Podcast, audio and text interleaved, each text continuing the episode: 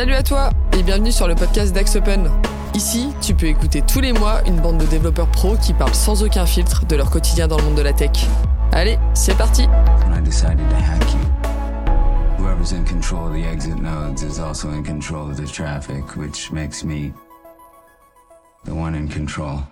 Salut tout le monde On se retrouve aujourd'hui pour parler serverless. Alors pas trop du concept, euh, même si on en parlera un petit peu pour définir ce que c'est au début. Euh, mais euh, ici on va s'intéresser surtout au framework qui porte le même nom, qui s'appelle Framework Serverless ou Serverless Framework en anglais. Ouais. J'ai En fait... français à l'envers, quoi. Ouais. Je pense qu'on va beaucoup le dire en français. Et justement, bah, c'est un framework qui vous permet euh, de déployer vos applications euh, serverless. Pour parler de ce sujet, j'ai autour de la table, comme d'hab, Philippe, Java Manigri, Salut et Arthur, le JavaScript lover, Bonjour, bonjour. Nathan, le monsieur propre du code, Hello et j'ai Théo qui nous boude encore un petit peu. Alors, euh, on a trouvé un remplaçant, j'ai Jérémy qui va venir dénicher quelques news IT du moment. Salut à tous et big up à Théo du coup. Alors, pour démarrer, on va faire comme d'hab, on va poser les bases. On va poser les bases. Simple. Classique. Donc on va introduire ce que c'est déjà le concept serverless euh, pour, euh, pour un petit peu éclairer tout le monde. Euh, Philippe, je te laisse euh, démarrer. À toi. J'avais été sûr que c'était pour, pour moi ça. Euh, Qu'est-ce que c'est que le concept serverless? Alors si on le prend au sens littéral, ça veut dire sans serveur. C'est pour ceux qui savent pas bien euh, parler anglais, je te parle surtout pour toi Camille. Serverless, ça veut dire sans serveur. Mais en fait, c'est pas du tout ça que ça veut vraiment dire. Serverless, ça veut dire surtout qu'on va essayer d'abstraire la notion de serveur et essayer d'utiliser des fonctionnalités de compute directement, par exemple pour exécuter des fonctions, sans avoir à euh, paramétrer, configurer, sizer, mettre à jour tout ce qui tourne autour des serveurs. Donc c'est un petit peu, quand on parle de serverless, on va vraiment être le plus loin dans la couche d'abstraction qu'on peut faire par rapport à, si on se rappelle, IAS, PSS, CAS, je vais y arriver. Et en fait, vraiment, le serverless, c'est ce concept de se dire, on peut déployer du code directement sans s'occuper de toute l'infrastructure qui est en dessous de nous. On verra aujourd'hui que c'est pas si simple que ça. Et justement, donc, euh, dans, dans ce concept, il y a un framework qui est né qui s'appelle qui s'appelle le framework serverless. Donc, on dira, ouais, c'est dur, c'est c'est vraiment dur. Et euh, donc, ce framework, c'est c'est quoi? Donc, ça à ne pas confondre avec euh, ce que vient d'expliquer Philippe, puisque c'est deux notions différentes. Mais je vais laisser Nathan peut-être expliquer ce que ce qu'est le framework. Euh, En fait, l'obje- l'objectif du framework, c'est de répondre à une problématique, c'est que actuellement, euh, et principalement sur AWS, euh, même sur les plateformes, mais si on veut déployer une fonction, euh, c'est assez simple. Mais si on veut en déployer 15, c'est beaucoup plus compliqué. Il y a plein de ressources à, créer à droite, à gauche. Et en fait, l'objectif du framework, c'est qu'avec un fichier de description euh, qui s'appelle le serverless.yaml, on puisse décrire les différentes fonctions et avec quoi elles vont être connectées, et il va se charger de créer l'infrastructure. Et euh, l'objectif, du coup, c'est de pouvoir déployer facilement plein de fonctions. Et il y a euh, plein de petites fonctionnalités, typiquement des euh, gestions de différents environnements. Et grâce à ça, en fait, on peut créer toutes les ressources dont on a besoin dans le cloud pour juste publier notre fonction et du coup notre petit bout de code. Juste pour revenir à la définition d'une fonction, parce que je pense pas que ça soit si simple pour les pour les gens qui nous écoutent, en tout cas qui n'ont pas fait de serverless. Une fonction, à la différence d'une API, si je alors c'est évidemment faux ce que je vais dire, mais c'est juste pour bien comprendre. Dans une API, vous allez avoir euh, plein de méthodes, vous allez avoir euh, tout un tas de code qui peut faire un, tas de choses très compliquées. Donc ça va être plutôt un, un alors un gros bloc de code qui va faire plein de fonctionnalités. Une fonction, à l'opposition, c'est un traitement plus ou moins unitaire, c'est-à-dire j'ai une entrée, j'ai une sortie et je fais le traitement au milieu. Et en fait, globalement, dans l'usage qu'on va être, euh, dont on va parler majoritairement, c'est euh, des fonctions qui vont répondre soit à un appel de type REST, c'est-à-dire j'ai une méthode, un appel web service, je vais faire un traitement qui peut connecter à une base de données, peu importe, mais je vais faire un traitement unitaire et je vais être généralement dans un mode stateless. Ça, c'est le premier type de fonction que vous allez avoir. La deuxième type de fonction, c'est les fonctions plus de type réactive, où là, on va avoir un bout de code qui va s'exécuter sur la réception d'un événement. Donc, qu'est-ce qu'on peut avoir comme typologie d'événement On peut avoir euh, typiquement euh, un message dans une queue, on peut avoir euh, un fichier créé dans un un fichier S3. créé dans un S3, ce genre de choses. C'est-à-dire qu'on a, on a une programmation réactive. Et c'est vraiment ces deux cas d'usage qui sont les, les cas d'usage majoritaires qui sont aujourd'hui utilisés pour faire des fonctions. Et c'est pour ça que la- le concept de fonction est vraiment à, à comprendre de manière euh, autonome et qui n'a rien à voir avec une fonction telle que vous l'utilisez dans votre code euh, habituellement. Ok. Tu, si, on, si on revient juste, merci pour l'éclairage, mais si on, si on revient juste sur le, le, le framework serverless, c'est un framework qui a été créé, euh, c'est indépendant ou c'est euh, quelque chose qui a été créé par un, un gros provider ou Alors en fait, ça a été créé euh, en 2015 par un mec tout seul. Donc en gros, juste petit petit point, euh, les lambdas sont sortis en 2014 euh, sur AWS.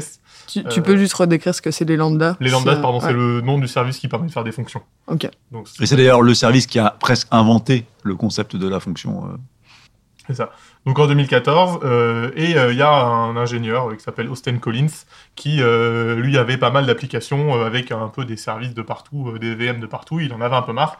Et il voit arriver ça, il se dit ouais c'est pas mal, mais il manque un truc. Et plus tard sort API Gateway, donc comme disait Philippe, qui permet de faire des API, et donc ça permet de regrouper des fonctions à travers un seul point d'entrée. Et en fait, il se dit mais c'est parfait avec ces API Gateway et ces lambda, je peux faire euh, toute mon infrastructure, toutes mes applis d'un seul endroit. Sauf qu'il commence à l'utiliser, il se rend compte que c'est vraiment pas pratique.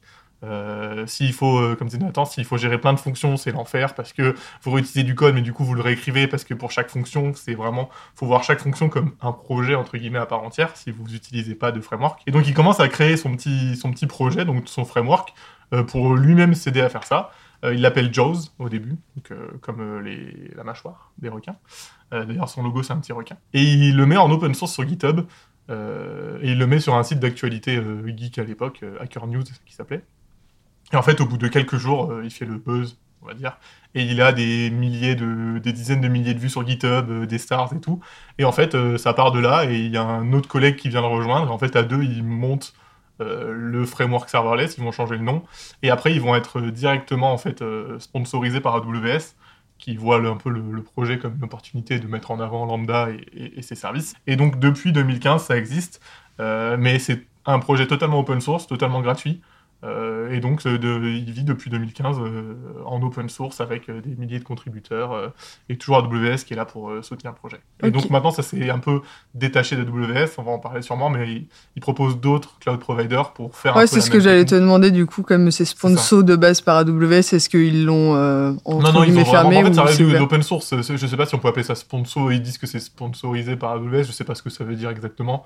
Euh, mais en tout cas, eux, ils ont le logo AWS partout. Mais maintenant, ils proposent d'autres. euh, vu qu'en fait, d'autres cloud providers proposent le même système de fonctions, d'API gateway, etc. euh, le serveur, le, framework, c'est adapté. Même si on verra plus tard, ils proposent pas autant de fonctionnalités, mais la base de faire des fonctions, faire des API, elle est là pour tous les providers, même ceux qu'on connaît pas, les Tencent, les choses comme ça qu'on n'avait jamais entendu parler avant. Ils proposent vraiment pour je pense qu'une quinzaine de cloud providers. Ok. Et c'est euh, un framework du coup qui va être possiblement rattachable à tout projet, tout langage de programmation, tout framework, euh, ou, euh, ou est-ce qu'il y a des contraintes euh, quand vous voulez le mettre en place sur un projet? Pour moi, il est très lié euh, au provider cloud vers lequel on va se cibler. Et en fait, euh, dans le concept de fonction, il y a la partie, ce qu'on appelle le runtime, pardon, le runtime qui va du coup nous permettre d'exécuter notre code. Et chaque provider propose une liste de runtime.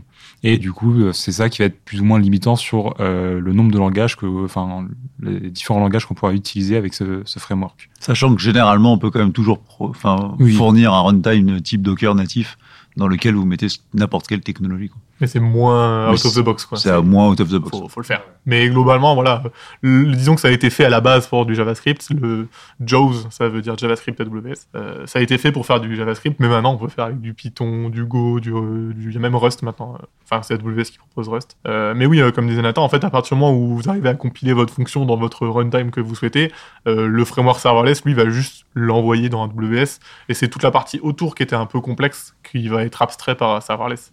Mais euh, le langage n'est pas vraiment euh, inhérent au au framework. On va rentrer peut-être un peu plus dans, dans le dur du sujet. Philippe, tu voulais refaire un point sur l'IAS peut-être avant de, de, de rentrer dans le concret ou pas? Ouais, je- je- en fait, je voulais, alors je sais pas si c'était vraiment l'IAS que je voulais remettre en avant, mais effectivement, je voulais, je voulais remettre en avant le, le- comment fonctionne globalement euh, tout ce qu'on appelle le as a service, tous ces trucs-là. Euh, en gros, c'est que vous allez fournir d'une manière ou d'une autre à votre fournisseur de cloud euh, un fichier descriptif, un ensemble de fichiers descriptifs, disons, qui vont permettre à l'hébergeur, le système cloud, d'aller provisionner les ressources dont vous avez besoin. En gros, c'est ça qui est très important. euh, pour faire euh, la différence de ce que vous faisiez avant. Avant, si vous avez bien un serveur, il y avait quelqu'un qui physiquement branchait un serveur avec euh, une carte réseau, tout ce genre de choses. Là, en fait, on est vraiment dans le monde du virtuel. Et donc, du coup, on va pouvoir scripter, on va pouvoir décrire ce qu'on a besoin et on va pouvoir décrire des services qui sont à la fois des services physiques et des services qui sont à la fois des services virtuels ou des applicatifs. Et en fait, l'intégralité de tous ces fichiers-là permettent de créer l'infrastructure qui va être utilisée pour faire tourner les services qu'on veut faire ça, qu'on veut faire fonctionner. Et en fait, euh, tous ces fichiers qui sont euh, à générer, tous ces fichiers de, de paramétrage, c'est des choses qui sont, euh, enfin, je veux dire, c'est c'est à la fois simple parce qu'à la fois ça paraît simple de les écrire, mais c'est très compliqué. Pourquoi c'est très compliqué? Euh, Parce qu'en fait, vous devez écrire tout, les cartes réseau, euh, l'interconnexion, euh, la base de données, le type de base de données, le provisioning, qu'est-ce qui se passe si elle marche pas, comment je, sur quelle région je vais le faire expertler, tout ça. Et en fait, ces trucs-là, ces fichiers-là, ça devient des centaines de milliers de lignes dans vos applications qui permettent juste de décrire l'infrastructure. Et en fait, ces fichiers-là sont déjà très dépendants du cloud provider que vous avez et surtout sont très compliqués à variabiliser et à paramétrer et compagnie. Donc en gros, cette, euh, cette chose avant-là qui n'était pas euh, informatisée devient informatisée et informatisable et ça devient de plus en plus le cas. Euh, et du coup, serverless, ça permet d'essayer de simplifier un petit peu cette partie. C'est un des gros avantages non, de ce type de solution, euh, si on Alors, fait le euh, tour des, des points positifs en tout cas. oui, voilà. Enfin, c'est un avantage peut-être. Peut-être qu'on viendra sur les points négatifs plus tard, mais sur les points positifs, effectivement, ça permet d'avoir une espèce d'abstraction de l'abstraction qui permet euh, d'automatiser ça. Ce qui peut être dangereux, j'imagine, dans un. Voilà, on verra le point négatif plus tard. Ouais. Et euh, euh, t'as d'autres euh, du coup si ce n'est le fait que ce soit plus simple, il y a vraiment des euh, enfin il y a quoi comme avantage d'utiliser ce type de, framework sur un projet? Pour moi, il y a l'aspect euh, collaboratif, de se dire qu'en fait, on peut rajouter plein de plugins dessus qui ont été développés par plein de personnes et qui vont t'apporter des fonctionnalités que tu ne pouvais pas avoir de base avec le framework ou qui vont t'arranger dans ton, dans ton système. Je pense notamment à des plugins qui me permettent de, enfin, entre guillemets, précompiler les différentes fonctions JS pour les avoir par package avec ce qu'on a besoin. Enfin, plein de petites choses qui permettent d'optimiser au maximum les projets. Et c'est des, des outils qu'on serait obligé, enfin, obligé de configurer à la main. Et dans le même principe, c'est des configurations qui sont assez complexes. Euh, ce fait que cette partie communauté qu'il y a à travers les plugins est aussi, je pense, un bon avantage sur le, le, framework et euh, les, les fonctionnalités qu'il propose. Parce qu'il y a une grosse commune du coup derrière. euh. Pour moi, il y Sur, a euh, euh, des pas mal de plugins in qui existent. euh, ouais. Après, c'est comme tout, hein, c'est comme euh, tous les, les, comment dire, les différents packages ou plugins. euh, faut pas prendre n'importe lesquels, faut vérifier le cycle de vie parce qu'il n'est pas euh, assuré par le framework. À tout moment, si le framework il évolue et que le plugin il évolue pas, bah, en fait, on va être limité. Enfin, faut toujours faire attention aux adhérences qu'on porte euh, et qu'on rajoute sur les projets. C'est quoi pour vous du coup les gros inconvénients d'un framework comme celui-ci quand vous venez de l'ajouter sur un projet? Philippe, vas-y lâche-toi. Je te vois. Une couche d'abstraction en plus. Qu'est-ce qu'il y a? Une couche d'abstraction en plus. Ouais, alors je, vais- je vais revenir sur ce que disait Nathan parce que avant de passer sur les points négatifs, et, et- mais ça va faire la transition, tu verras, ça va être magique. Euh, non, je pense que l'un l'un des problèmes de fond, mais ça vient de l'architecture serverless, c'est que euh, vous êtes amené à gérer, comme l'a dit Nathan, quand vous faites une application, bah, vous n'avez pas une seule fonction, vous avez un ensemble de fonctions. Et en fait, la difficulté vient de cet ensemble de fonctions, puisque par conception, chacune des fonctions est unitaire et a son propre cycle de vie, potentiellement sa propre techno, potentiellement euh, ses propres versions, tout ça ce qui offre une certaine souplesse. hein. c'est vraiment l'intérêt de cette architecture-là, mais ce qui rend, ce qui rend la complexité de dire, bah, en fait, on a finalement autant d'applications qu'on a de fonctions. Euh, ce que disait Nathan à très juste titre, c'est que, en fait, c'est pas très humain de développer des, tonnes de fonctions différentes de manière différente. Enfin, dire, euh, on est, on est euh, naturellement fait pour euh, programmer dans un contexte avec la version qu'on connaît bien et tout ça. Et donc, du coup, serverless, et c'est vrai que c'est intéressant sur toute la partie plugin, il permet de faire un peu un mix des deux. Nathan, tu me corrigeras, mais c'est-à-dire de dire, euh, je vais développer de manière uniforme, mais je vais pouvoir déployer de manière non uniforme, c'est-à-dire sur mes différents lambda. Et ça, c'est quelque chose que tu ne peux pas faire naturellement avec un cloud provider et qui est offert par ce type de framework. Maintenant, venons à la, problématique. Euh, comme disait Arthur très justement, c'est euh, encore une technologie pour gérer de la technologie. C'est-à-dire qu'en fait, fondamentalement, dans un, framework serverless, vous n'apportez zéro fonctionnalité au métier. C'est-à-dire c'est une technologie qui permet de gérer une autre technologie qui est celle du cloud provider et compagnie. Donc les questions qu'on peut toujours se poser quand on rajoute une technologie, c'est est-ce que cette technologie va me faire gagner vraiment sensiblement quelque chose par rapport à tous les, défauts qu'elle m'amène? Quand on regarde les défauts qu'elle nous amène, elle nous amène une nouvelle technologie à maîtriser, c'est-à-dire qu'en gros, il faut encore un nouveau gars sur votre projet qui maîtrise euh, serverless. Elle va nous amener le fait de suivre des mises à jour qui sont propres à serverless, parce que comme toutes ces technologies-là, elles évoluent vite, et ce qui était compatible la veille n'est pas compatible le lendemain, donc ça nous rajoute ça. Euh, ça, c'est vraiment les deux principaux euh, problèmes qu'on peut avoir avec cette technologie-là. De l'autre côté, et, en plus, attends, je finirai là-dessus, pardon, c'est pas une technologie native. C'est-à-dire que, comme l'a dit euh, euh, très bien Arthur ou, Nathan, je ne me souviens plus, mais ça fonctionne très bien avec AWS, ça va fonctionner moins avec d'autres code providers. Donc ça veut dire que c'est pas une technologie dont on est certain que dans 10 ans, elle soit parfaitement rétrocompatible avec tout le monde. comme toute nouvelle technologie, même si ça fait une dizaine d'années que ça existe, ça reste une nouvelle technologie. Il n'est pas impossible qu'un jour, euh, les grands frameworks de développement, que ce soit, que ce soit les trucs, euh, l'univers de Java et compagnie, fournissent pas des trucs en standard qui soient plus efficaces que ça. Après, dans les points positifs, c'est que effectivement, ça résout un problème. De toute façon, s'il y a une technologie, c'est que ça résout un problème. Ça résout ce problème de, de boilerplates, de euh, quand tu es avec euh, plein de fonctions et que tu sais pas trop comment faire. ça, réduit aussi beaucoup la marge d'entrée à faire une application en serverless. Parce que, en fait, le problème qu'il y avait avant, entre guillemets, c'est que il fallait connaître AWS pour faire du serverless. Il fallait savoir qu'il faut faire une API Gateway, faire des, security groups, faire euh, peut-être un ELB, faire des S3, etc. Il fallait avoir toutes ces connaissances AWS qui, on va pas se le cacher, AWS c'est très compliqué, surtout l'interface qui est pas très claire. Euh, là maintenant, vous avez juste à euh, télécharger euh, le, le serverless, le, framework serverless, faire la petite manip pour se connecter à votre compte AWS, et en fait vous avez votre fichier descriptif, et vous lui dites juste, je veux une fonction qui est un une, une API, un, un endpoint d'API, et en fait c'est lui qui va tout créer sur le cloud, et vous n'avez même pas à aller sur la console AWS, vous n'avez même pas à aller sur l'interface, vous allez pouvoir tester directement parce que lui va vous renvoyer le endpoint que vous allez pouvoir utiliser. Et en fait, ça vous abstrait toute cette couche cloud et vous allez pouvoir, vous, en tant que développeur, faire des applications sans avoir aucune connaissance cloud, on va dire euh, théorique. Euh, et ça, vraiment, c'est quelque chose qui, je pense, personnellement, je ne conseillerais pas de faire une application entière AW, euh, lambda sans serverless parce que ça permet de faire beaucoup plus de choses. Euh, Mais là Dans le je- code, en tout ouais, cas. Moi, je serais pas du tout, du tout d'accord avec toi. C'est que je me permets, mais Vas-y, vas-y. Ah, pour moi, euh, c'est typiquement ce genre de framework. Si tu ne comprends pas ce qu'il y a derrière et si tu n'as pas déjà fait le truc à la main de l'autre côté, t'es certain que tu vas te retrouver dans un truc où il y aura des bugs et tu comprendras rien. oui, mais là, passe. je te parlais de marge d'entrée dans le sens où Oui, mais la marge d'entrée, la marge d'entrée, c'est rigolo de démarrer son projet, mais euh, il y a un cycle de vie derrière. Et en fait, à chaque fois que tu vois des technologies d'abstraction, si les mecs sont pas formés à la technologie d'avant, en fait, ils comprennent pas le tout le truc.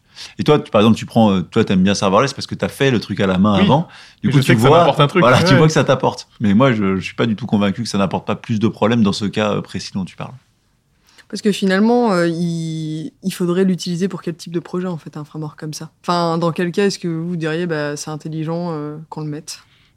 Pour moi, dès qu'on veut faire une application, plus que euh, j'ai des, euh, des, des fonctions qui vont devoir écouter des, des webhooks ou réagir à des événements, et on va pouvoir l'utiliser parce qu'en fait, quand on regarde euh, tous les tutos sur Internet, euh, peu importe le cloud provider pour faire des fonctions, euh, leur- ce qu'ils nous vendent, c'est un bouton sur un IDE pour déployer une fonction. Sauf que lorsqu'on parle d'une application, on va dire d'entreprise ou etc., et qu'on veut avoir quelque chose un peu professionnel sur notre projet, ben, on n'a pas envie de déployer sur notre IDE sur un petit bouton et que n'importe qui puisse déployer. On a besoin d'avoir un petit cycle de vie et quelque chose de plus euh, structuré. Et je trouve que cette structure-là, pour moi, sur un projet qui entre guillemets un peu d'ambition et de se dire que bah, euh, la base du projet ça va être vraiment les fonctions et que c'est pas juste euh, un comment dire un support à côté du projet le framework a un vrai intérêt Philippe, Arthur, vous êtes plutôt euh, raccord Oui, oui, je, moi, je, Jonathan je raccorde. Du moment qu'on qu'on accepte de dire on part en serverless, du moment qu'on sait qu'on va avoir plein de fonctionnalités, et du moment qu'on sait qu'on va être une entreprise qui fasse un projet sur le long terme, là, oui, ça, ça veut dire qu'il faut utiliser serverless. Néanmoins, on n'a pas dit que c'était une bonne idée de le faire ouais, c'est ça. On n'a pas Ah, dit que c'était une bonne idée. Et genre, si dans ce cadre-là, oui, ça peut être la bonne Il stratégie. faut, il, faut, il faut différencier euh, est-ce qu'on veut faire une application serverless de est-ce qu'on veut utiliser le framework serverless. Ouais. Pour moi, à partir du moment où tu veux faire du serverless, il faut utiliser le framework.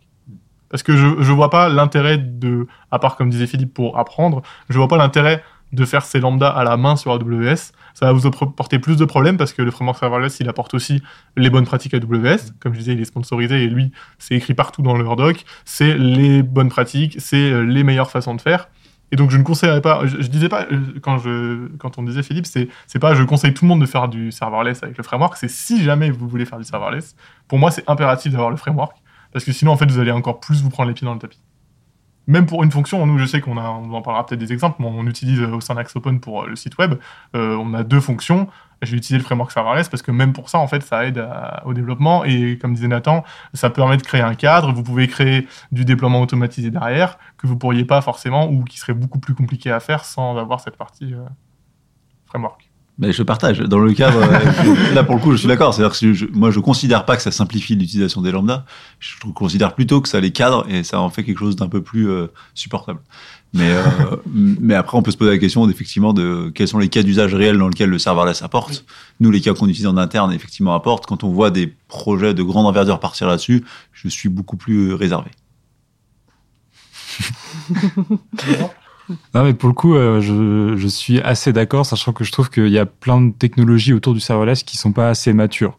C'est-à-dire qu'on se retrouve euh, bien souvent euh, à avoir un cas d'usage, c'est j'ai une fonction, j'ai mon code, j'ai peut-être potentiellement deux trois dépendances à des libs et ça marche très bien.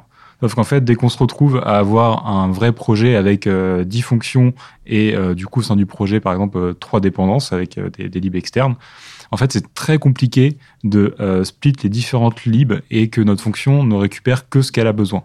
C'est-à-dire que euh, typiquement une fonction qui va rien faire, juste retourner de la donnée et qui a pas besoin des libs du projet, ça va être très compliqué de configurer euh, à la main le déploiement de cette le déploiement de cette fonction sans intégrer les libs.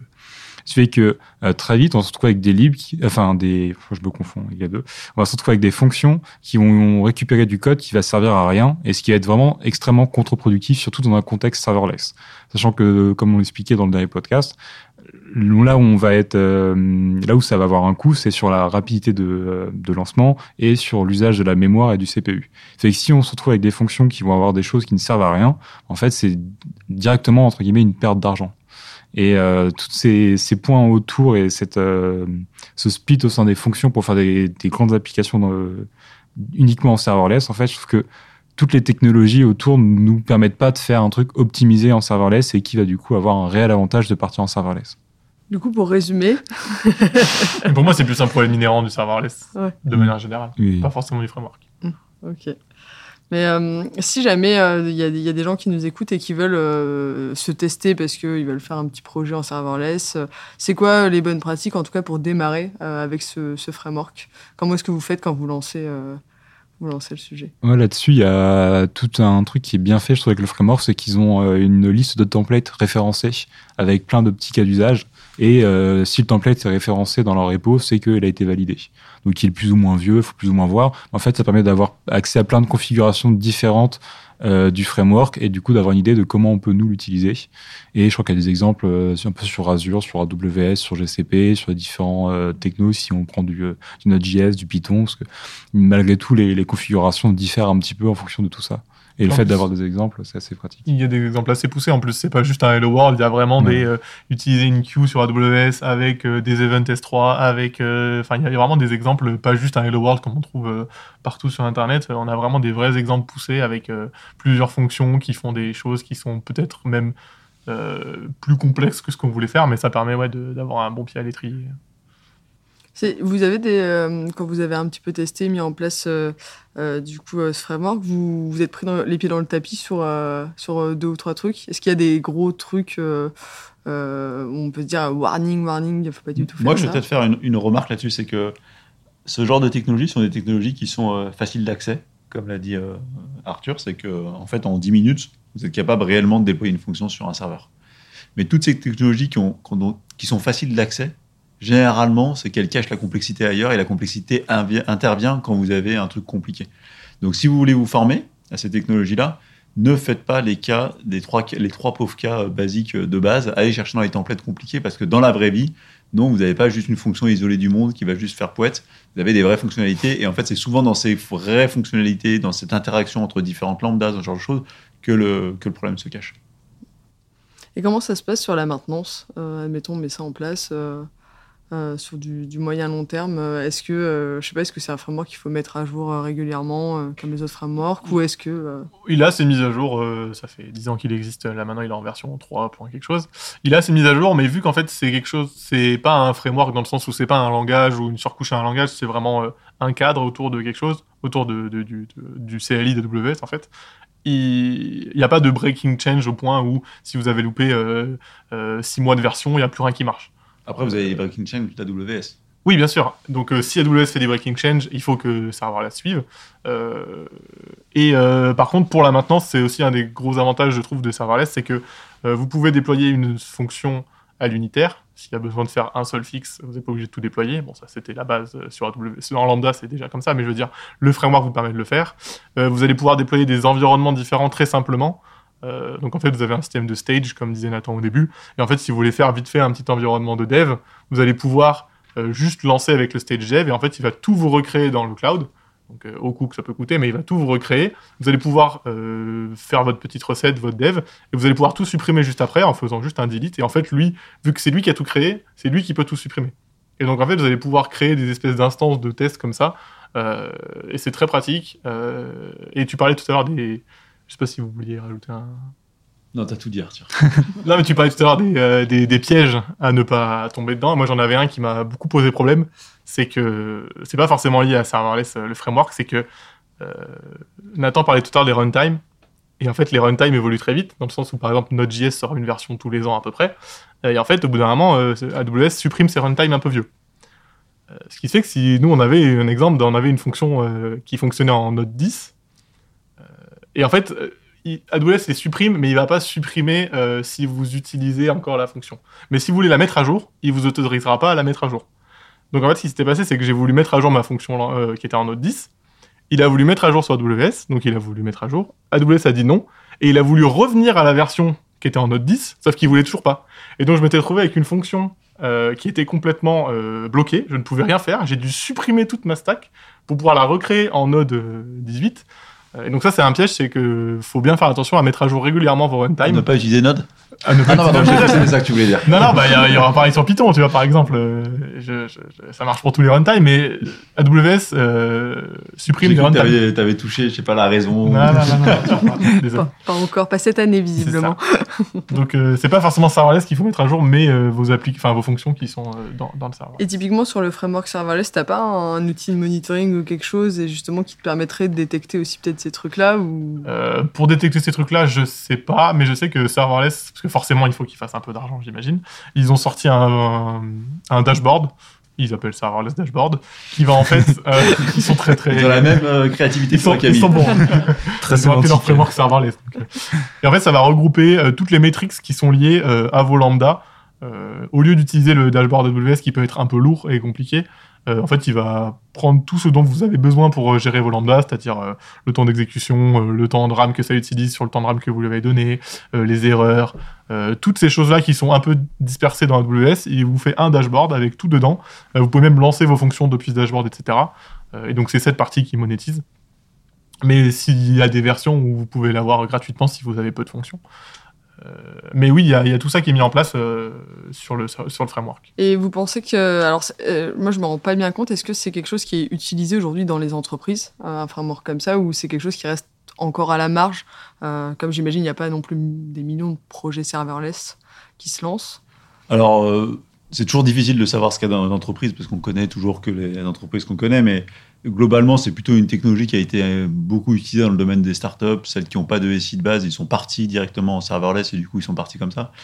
Euh, et avec tous les, échecs qu'on a pu connaître euh, auprès de, certains, de certaines de ces sociétés, mais c'est quand même. euh, je dirais que c'est à peu près autant utilisé que les lambdas sont utilisés, parce que finalement, c'est toujours utilisé euh, conjointement en lambda. Et puis, j'ai vraiment pas trouvé aucun concurrent. Ouais. C'est-à-dire que je pas vu. J'ai essayé de chercher. Après, c'est dur parce que quand on cherche framework serverless, on tombe sur framework. Ils sont bons. hein. On tombe sur framework serverless. Mm. Mais j'ai vraiment trouvé aucun Non, non, non, mais je suis, d'accord, pour l'instant, je ne vois pas. Après, tu peux avoir des euh, choses en, en Terraform, des choses comme ça qui Ouais, pourraient venir concurrencer, mais sur un périmètre un peu différent. Et vous pensez que c'est un framework qui est voué à évoluer ou pour l'instant c'est enfin c'est quelque chose il marche bien et, euh, et il a il a atteint une certaine maturité. Je pense, euh. je pense là, le but, c'est un peu qu'ils se- c'est- ils se- ils s'élargissent sur le nombre de cloud providers et sur aussi la possibilité. Parce que comme on disait, en fait, euh, AWS, vous pouvez faire globalement tout ce que vous voulez. Et sur la partie euh, Azure et autres providers, c'est que la partie fonction et API. Donc je pense qu'ils essayent d'augmenter sur ça, mais après, ça reste de l'open source. Donc techniquement, tant qu'il y a des gens qui l'utilisent, il y aura des gens pour contribuer et ça va évoluer avec le temps. C'est un peu l'avantage de l'open source aussi, c'est que ça va pas, ils vont pas arrêter le, support d'un seul coup comme Google peut le faire avec euh, d'autres technologies. Euh, mais je pense que oui, c'est fait pour rester, euh, du moins tant que serverless euh, et tant que les lambdas sont utilisés. Si on se rend compte qu'en fait le serverless c'est pas le futur, ça va forcément tomber avec. Un petit mot avant qu'on passe au coup de cœur. euh, Est-ce que vous avez un- peut-être un Moi, dernier j'ai aussi un dernier petit mot, euh, parce qu'on parlait justement de, des couches d'abstraction, que ça rajoutait une couche, etc. Et je pense que si justement les lambda et la partie serverless vous intéressent, ça pourrait être un bon exercice de euh, d'utiliser le framework en premier lieu et d'aller voir les ressources qu'il a créées, les connexions qu'il a faites sur AWS. Parce que justement, il respecte les bons standards et les bonnes pratiques. Et en fait, ça permet d'avoir un premier point d'entrée, de voir bah, comment il faudrait bien faire les choses et de voir un peu les différents liens qui sont faits, les différentes ressources qui existent. Et je pense que ça peut être un, un travail intéressant si jamais le sujet vous intéresse. Pour info, ça crée des stacks sur CloudFormation. Voilà, si vous voulez vraiment y aller, vous avez les mots-clés. Ça marche. Bon, bah, merci en tout cas euh, à vous trois pour vos, vos éclairages sur, sur ce sujet. On va passer au coup de cœur.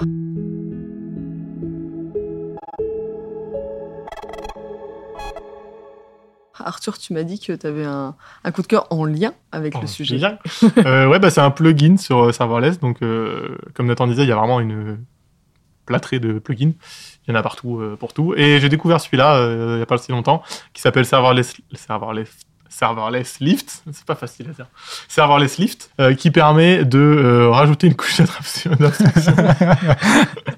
non, en gros, ce qui se passe, c'est que si vous aviez besoin d'utiliser euh, un S3, par exemple, pour attacher vos fonctions aux événements de création de vos objets sur S3, par exemple, donc si vous avez besoin de faire du réactif sur S3, euh, donc le compte de stockage sur AWS, il fallait, il fallait, il fallait que vous créiez vous-même le S3 et la ressource, et donc il fallait que vous créiez vous-même euh, le script qui permet de créer la ressource.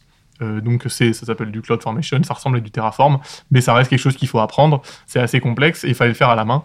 Et en fait, Serverless Lift propose euh, de carrément, vous avez des mots-clés, en fait, vous allez pouvoir créer un bucket, et en fait, il va automatiquement vous créer euh, le petit morceau de code qui va bien pour créer la ressource.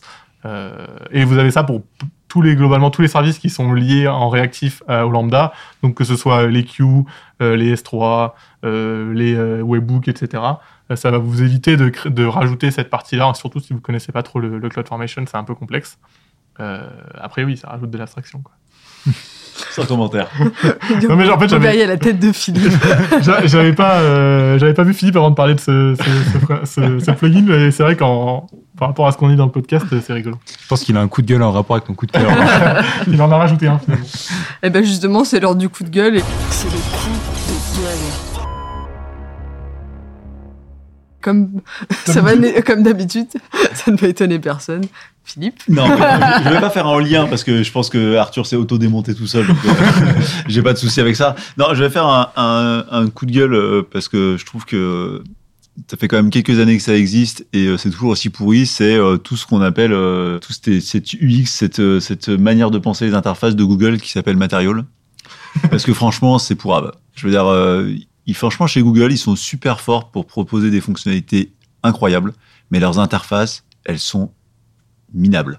Alors, T'as On cherché a- ton mot quand même. hein. Ouais, j'avais un mot plus grossier.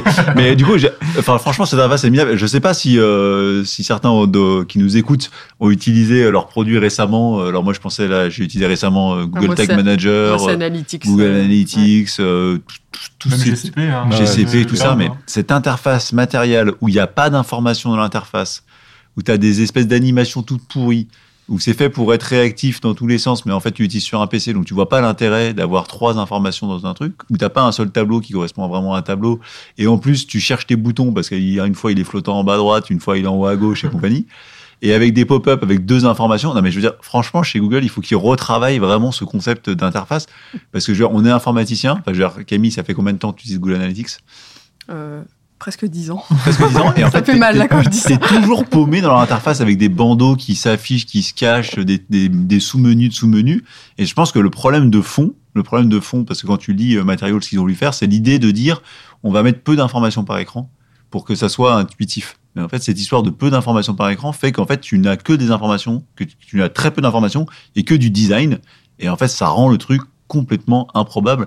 Et quand vous naviguez dans les écrans de paramétrage de Google, vous demandez si vous n'êtes pas fou, quoi. Vous faites 44 écrans pour arriver à trouver une information. Donc, je leur recommande vivement de s'inspirer d'autres gens qui font de l'UI type Microsoft ou type Apple, où on trouve l'information assez rapidement et on n'est pas obligé de se naviguer dans des pop-up avec des pop-up de pop-up avec des effets d'animation dans tous les sens. On n'en a rien à faire de l'animation, on veut de l'information.